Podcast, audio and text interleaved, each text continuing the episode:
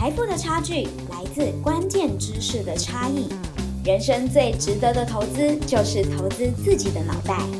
富华新观点带给你不同的财经观点，打开投资新视野。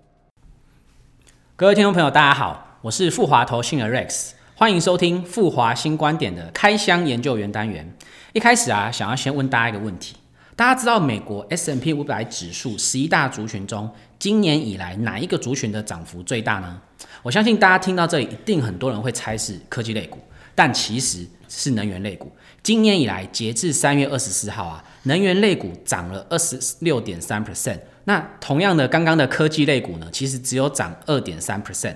那不仅如此啊，大家在过去的新闻一定很常听到一些呃金属的价格，例如说铜创了一个波段的一些新高等等。所以说我们这一集其实就要探讨说这一波原物料涨幅背后的原因到底是什么，以及如果你本身呢目前对于原物料非常的陌生，你未来想要开始关注原物料，你到底要注意些什么？今天呢，我们很开心邀请到我们富华投信首席原物料分析师蔡胜宇。来跟我们分享一下，说原物料的趋势，以及一些你要关注它的、要注意的一些基本知识。哎，盛宇你好，大家好，我是富华全球股市的研究员盛宇，主要负责是呃产业包含全球的原物料以及全球的 FinTech 金融创新产业。那今天呢，会就原物料的部分来跟大家做分享。好，那在我们更进一步讨论之前啊，我相信在呃，一定有很多人对于原物料非常的陌生。那我这里先跟大家介绍一下，基本上我们一般在看原物料啊，可以粗分为五大类，分别就是能源、那贵金属、基本金属、农产品以及牲畜类这几大类。那我想先问一下盛宇说，其实我们有这么多类的一些原物料，一般我们在投资上啊，我们会比较关注哪几种类型的原物料啊？呃，其实一般我们在投资投资上会关注的原物料类型，包含像贵金属，也就是黄金这部分，还有基本的金属，就是工业用的铜啊、钴跟锂的部分。另外就是能源，大概是分为这三大类的类别。嗯。那在贵金属部分呢？呃，关注它的原因是因为，主要是因为贵金属有两个很重要的需求。第一个是保值的需求，黄金其实在全球的蕴含量有限，它是具具有一个稀缺性的。但在现在宽松的货币政策的背景之下，纸币的印刷速度其实远超过黄金。一九七一年至今，黄金的存量增加了一点一倍，但纸币的数量增加了，美元纸币的数量增加了二十一倍，所以它具有一个保值的功能。同时，黄金跟其他的风险性资产相关系数比较低，所以它也有比较好的一个避险的一个。呃，需求跟跟一个避险的作用。哎，其实讲到这个黄金，我觉得就蛮有感的。我觉得像可能我爸妈或什么之类，大家都知道说，哎，好像只要发生一些什么可能经济的一些萧条，或者说经济相对比较低，大家可能普遍都会跑去买黄金做避险跟保值。哦，那其实相对我觉得可能大家对于这一块应该蛮熟悉的。是的。那刚刚有提到说有三大类，那其他的另外两大类呢？好，那在基本金属的部分呢，其实最大宗的就是铜，大部分说是工业的用途，像是基础建设啊，或者是我们要铺设电网，或者是我们要做家电，还有车里面都需要用到。那近期呢，在铜这个部分有一些新的需求，像是电动车，因为汽车电子化的关系，所以需要用到的铜的用量是增加的，以及我们最近在推动再生能源发展上面，对电网，像是离岸风电这种离岸电缆的这个布置，跟山区电网这个铺设的需求也都会增加。此外，基本金属的部分，在 EV 还有再生能源趋势之下，钴跟锂作为电池里面非常重要的材料，也是目前我们会专注研究的标的。因为在呃 EV 跟电网储能这个部分，未来的需求的成长率可能会达到三十 percent。至于钴的部分呢，则是有百分之四十的需求用都用在电池里面的充电材料，所以这部分也是基本金属里面呃很重要的一个题材。我相信各位听众朋友听到这里，一定开始觉得说，刚刚我们基本金属是不是在某个地方很熟悉？没有错，就是大家的化学元素的周期表里面出现的这些东西。那其实大家看到这些金属，其实就是我们常用的一些工业的金属啦。那其实刚刚提到了这一块，最后是不是还有一个能源的部分呢？是。能源的部分，原油大家比较熟悉，就是像汽油嘛，这种交通运输的部分的汽油，大概占了整个全球需求的呃百分之二十五。那其实剩下的部分的剩下的原油呢，大部分都是用为工业用，制作各种的化学原材料，像是乙烯啊、丙烯啊、丁二烯等等。像这些东西，大家听起来可能没有感觉，但实际上乙烯、丙烯、丁二烯这些材料呢，就是会拿来做成塑胶、橡胶、纤维等等的化学品，再转成我们的服饰、我们的鞋子、我们的三 C 产品的外壳，甚至背包。等等的民生用品，这是它主要的一个需求来源。那原油其实是一个比较不一样的商品，因为呃原油的供给的部分，OPEC Plus 也就是石油输出国组组织中东的国家加上俄罗斯占全球的供给大概百分之三十 percent，所以在原油的这个产商品的供给上面具有一个呃供给面的集中度，然后 OPEC Plus 也对这个原油的价格有一个很重要的影响力，所以原油价很容易受到美国、俄罗斯还有沙特阿拉伯之间政治关系的影响。呃，导致油价的波动。哦，所以这里其实我帮大家就是简单的总结一下。一般我们在投资上啊，其实会关注三大类型的原物料。那第一个就是贵金属，刚刚提到黄金。可是其实黄金，相信大家应该对于它比较不陌生啊，就是它本身具有保值跟避险的一个需求。所以说，我们今天会比较着重介绍其他的两大类，分别就是刚刚提到会出现在化学元素周期表的基本金属，例如说铜啊。钴啊、锂啊等等，这些会主要用在一些工业用途。那另外一个呢，其实就是能源中的石油。那它的用途其实就跟民生用品比较相关。虽然说刚刚盛宇有讲了一堆什么乙烯什么，我其实都记不起来。但我唯一知道就是说，它可能可以用来制造一些像塑胶啊，或是说衣服等等，其实跟民生息息相关呐。而且呢，石油跟其他比较。不一样，就是说，其他原物料它可能本身就是供跟需去做决定，可是原油的部分，它其实供给的这一块，它其实决定价格的因素会影响比较深。好，那我们科普完投资上比较重要的原物料之后啊，其实我们节目一开始也有提到说，原物料从去年下半年年以来有一波的涨幅，那我们可以请盛宇来帮我们解惑一下，说这一波涨幅背后的原因到底是什么吗？好，没问题。所以要了解原物料，呃，去年的这一波涨幅，其实我们要先了解一件事情，就是原物料产业的特性。它是一个 commodity 大众的商品市场，产品的价格基本上就是由供跟需的状态来决定。那去年发生的这个重大的事情，就是基本上就是呃黑天鹅 COVID nineteen 造成了全球范围的经济活动停滞，同时摧毁了供给跟需求，但对需求的摧毁幅度是远大于供给的。好，那在原油的部分，去年疫情最严重的时间在四月左右，那个时候大家都不出不开车不出门，也不会搭飞机，所以原油的需求大概减少了三十个 percent 左右。那供给呢？供给端大概减少了十到十二个 percent，处于严重的供过于求的状态。再加上沙特阿拉伯、俄罗斯这两个产油大国趁机在四月左右发动价格战，想逼迫美国的页岩油商退出市场。所以去年一度曾经出现过负油价事件，我相信大家各位观众应该是印象深刻。我觉得那负油价事件印象超级深刻，那负三十七块，那个是我周遭一堆朋友可能都完全。之前前一天晚上还没想说赶快抢进，结果真的是隔天完全跌破他们眼镜，哎，是，那真的非常印令人印象深刻，真的真的，嗯，没错，当时是因为一些技术面的问题啦，所以油价不用跌到负三十七块。那后续其实，在美国的页岩油商开始减产，那陆续也有页岩油商开始破产的情况下。OPEC Plus，也就是沙地阿拉伯、俄罗斯这些国家也开始进行了减产，在供给面慢慢的减产之后呢，稳定了市场的情绪。同时，刚好在五六月的时候，中国区的疫情也结束的比较早，支撑了油价的这个基本的需求。那状况呢一路好转。那目前油价其实也是来到一个呃区段高点，来到五十七块左右，也是 COVID 疫 COVID 疫情前的水准。那这中间其实离不开供给面的强力支撑，也就是全球的油商真的有努力的执行他们的减产协议，没有趁乱增产。哦，了解。那如果是刚刚是原油的部分嘛，那如果说是一些基本金属上涨的原因是什么？在基本金属部分，反而呃原因比呃原油来来的复杂，也来的有趣。以大以最大宗的铜矿来讲好了，大部分的原物料价格，如果各位去看去年的状况的话，可以发现大部分都是从下半年开始复苏成长的。只有铜矿特别的不一样，它其实从呃去年五月六月开始，价格就往上涨，一路强到现在。那主要的原因有两个，第一个其实是因为需求面。全铜矿全球有一半的需求来自于中国，那中国疫情结束的早，恢复的也快，那再再加上再生能源跟 EV 的需求，导致需求面在五六月的时候就开始复苏了。那供给面呢？由于矿坑大家都知道是一个比较密闭的环境，所以在疫情的影响之下，其实很多南美洲那边的矿坑是没有办法开挖的，也就是说供给端在铜矿这边被摧毁的，呃。影响度程度反而是更大的，所以我们可以看到，其实基本金属就铜矿的部分，从去年五六月就价格都开始上涨，一路涨到现在，应该是每吨大概九千块美金左右。是，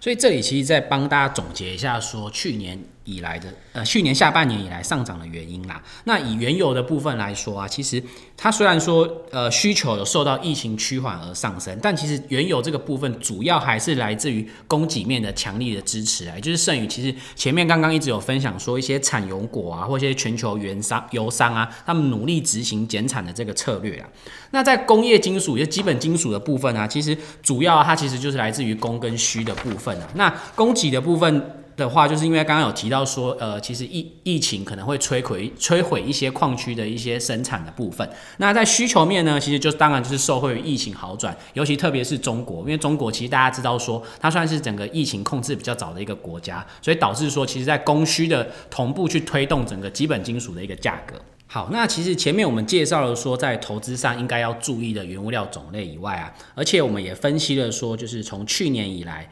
原物料涨幅背后的一些原因，但其实啊，目前很多原物料都已经处于相对高档了。这里其实很想问一下盛宇说，那未来对于这些原物料的看法是到底是什么？我首先我还我们先来聊一下说基本金属好了。好啊，在基本金属这个部分，其实我们是看好铜矿的。这个我们可以从供给面跟需求面来分析一下。在供给面的部分，其实过去几年，一七年到一九年吧，嗯，铜矿市场处于一个供过于求的一个状态，所以其实厂商们在当时做的一些呃资本支出的计划是倾向于不开出那么多新的产能的。那现在需求起来了，但新矿区厂商呃新新的矿区的认证，快则两三年，慢则要五到十年，你才能够开开好一个新的矿区。五到十年这么久？是，这主要是因为环保法规趋严的关系，还有就是第二个。你要找到，你要在现在可以找到一个好的矿区，有品质的矿区，也比过去更不容易，因为好的矿区都都挖光了嘛。剩下的矿区当然是品质要找到好的，然后又可以符合环环保法规的，其实是更不容易的。所以代表他们是不是有可能就是从旧的矿区去越挖越深？是没错。那。旧的矿区越挖越深，但是产量其实会跟你一开始开挖的时候其实比较不一样，产量是会下降的。哦，了解了解，嗯，对啊，那这是供给面的部分，成长有限。但在需求面的部分呢，其实除了我们最近一直常常应该有听到，不管是美国或中国的一些基础基础建设的政策之外，像拜登的政策，还有在全球。其实另外一个重要的需求是在全球永续跟碳综合发展的这个方向之下，新能源的领域，像是电动车、太阳能、风电等等的需求强劲，会让我们整个铜的需求有一个很大幅度的提升。啊，一般汽车用铜大概是需要十五到二十公斤，那混合车呢大概是需要四十公斤。那在 EV 就是纯电动车的部分呢，那大概就需要六十到八十公斤。诶，这样算起来是一般汽车的四倍，那为什么会有这么多的一个需求啊？呃，没错，因为其实是在汽车电子化的过程呢，我们的汽车传动的方式从机械式走向电子化。那在这这个过程中，我们需要插入很多的 NCU，插入很多的电子控制器啊，里面需要接很多的铜缆线，去把这个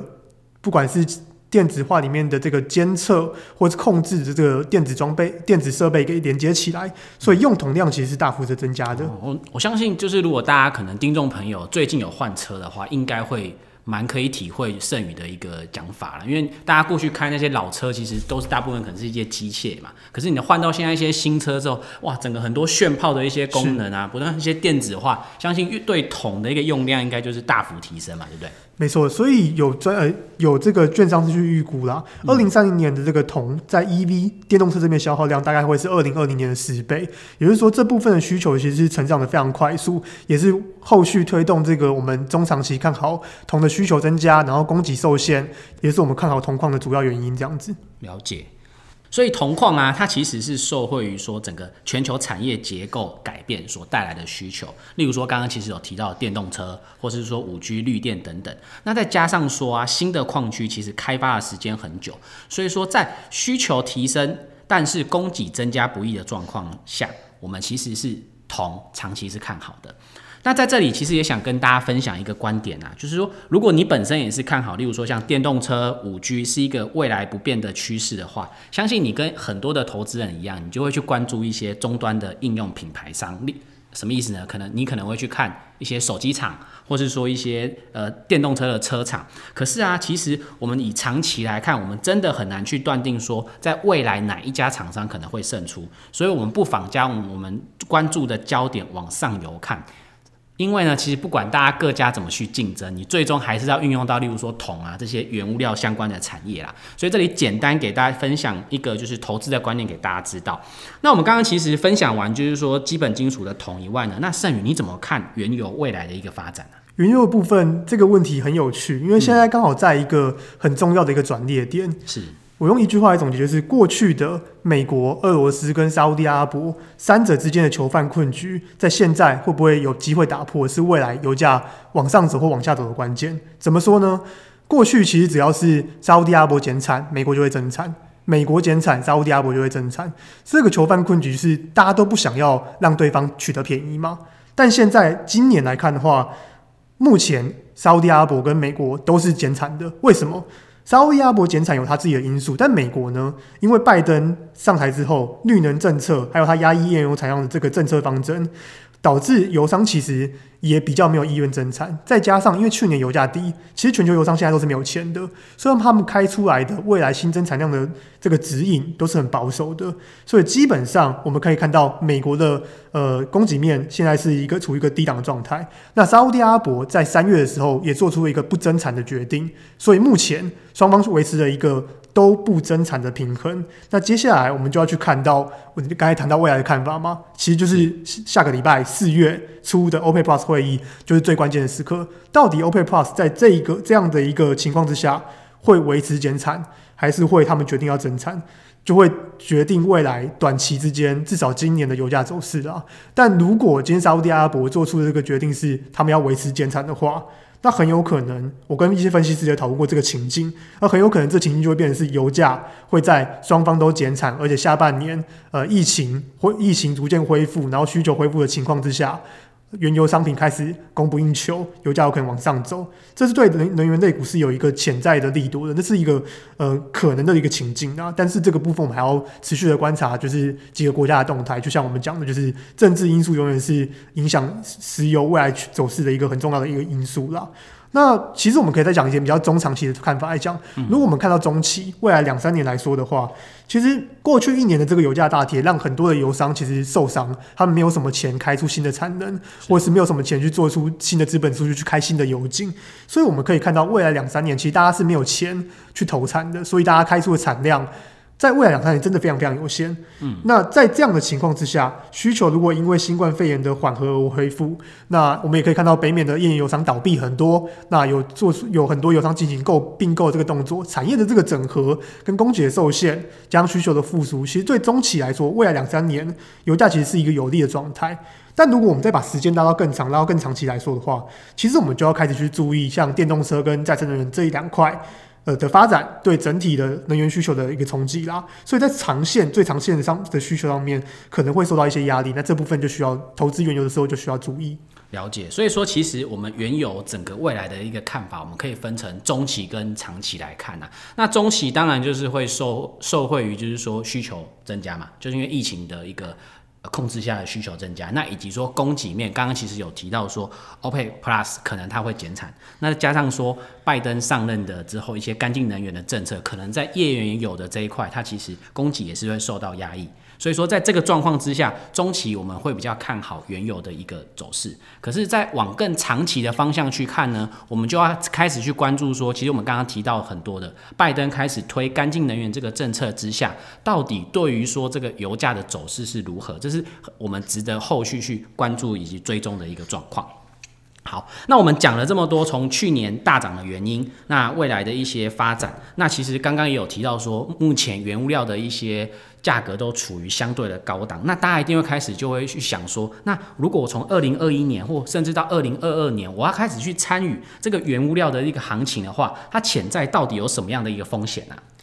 其实就原物料来说，它本质就有一些波动大的一个性质在。这怎么说？原因是因为像原油、像呃铜好了，嗯。除了真正有需求去制造的这些厂商会买原油的期货之外，还有一些人是没有需求，但他也会买这个原油期货作为所谓所谓投资投机性质的一个呃商品。所以在这样的一个投机性质呃的的这个前提之下，其实原原物料本身的波动就很大，这是投资原物料里面最重要的一个风险呢。毕竟。呃，原物料的我们刚才前面讲过，原物料价格的涨跌其实看供需，但供需大家都抓不太准，所以期货投资上面就会有很多人因为一些消息的风吹草动，就去做买进或卖出的动作，造成这个波动是很大的，这是我们可以看到第一个风险。那在第二个是，其实。原物料里面也很受到政策跟地缘政治不确定性的影响啊，像在原油的部分，只要中东的情势一紧张，或是美国跟沙特阿拉伯关系一不好恶化，那都很有可能造成这个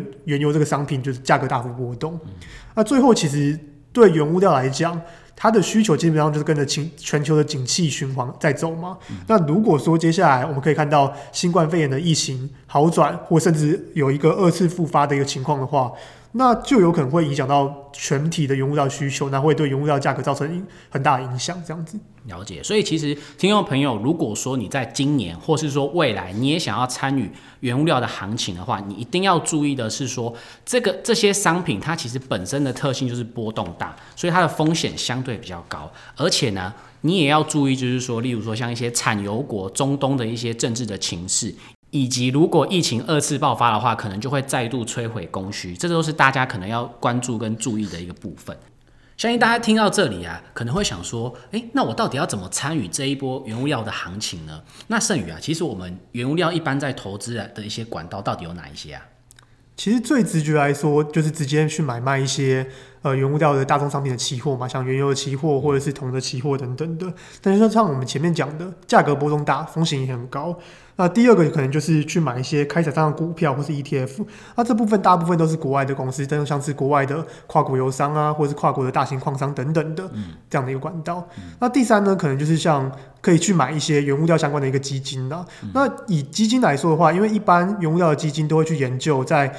各个原物料环节上中下游里面，产业格局最好的、竞争力也最强、也最有潜力的标的，去做一个资金的配置。那这样对呃投资人来说，相对来说也是风险比较可控，那也比较可以节省自己的时间。嗯，好，这里其实我也想要分享一下我的看法啦。就大家如果想要投资原物料，当然最直接的其实就投资期货，可是它的风险非常高，我们其实蛮不建议投资人透过这个方法。那其次呢，如果说投资人，你本身对于说研究公司非常有兴趣，而且你有很多时间去追踪一些产业的变化的话，其实你就可以透过像盛宇讲的，我们去研究一些原物料开厂商的公司，那进而去寻找一些投资的机会。可是如果你本身比较忙碌，那没有时间去做研究的话，我们这里蛮建议听众朋友可以透过基金来参与这一波原物料的行情。今天啊，其实我们跟盛宇聊了蛮多跟原物料相关的议题啦。那过去啊，其实原物料被认为说相对是一个比较无趣的一个议题，但是在全球整个产业结构改变之下，它其实带动了非常多的一些新的需求，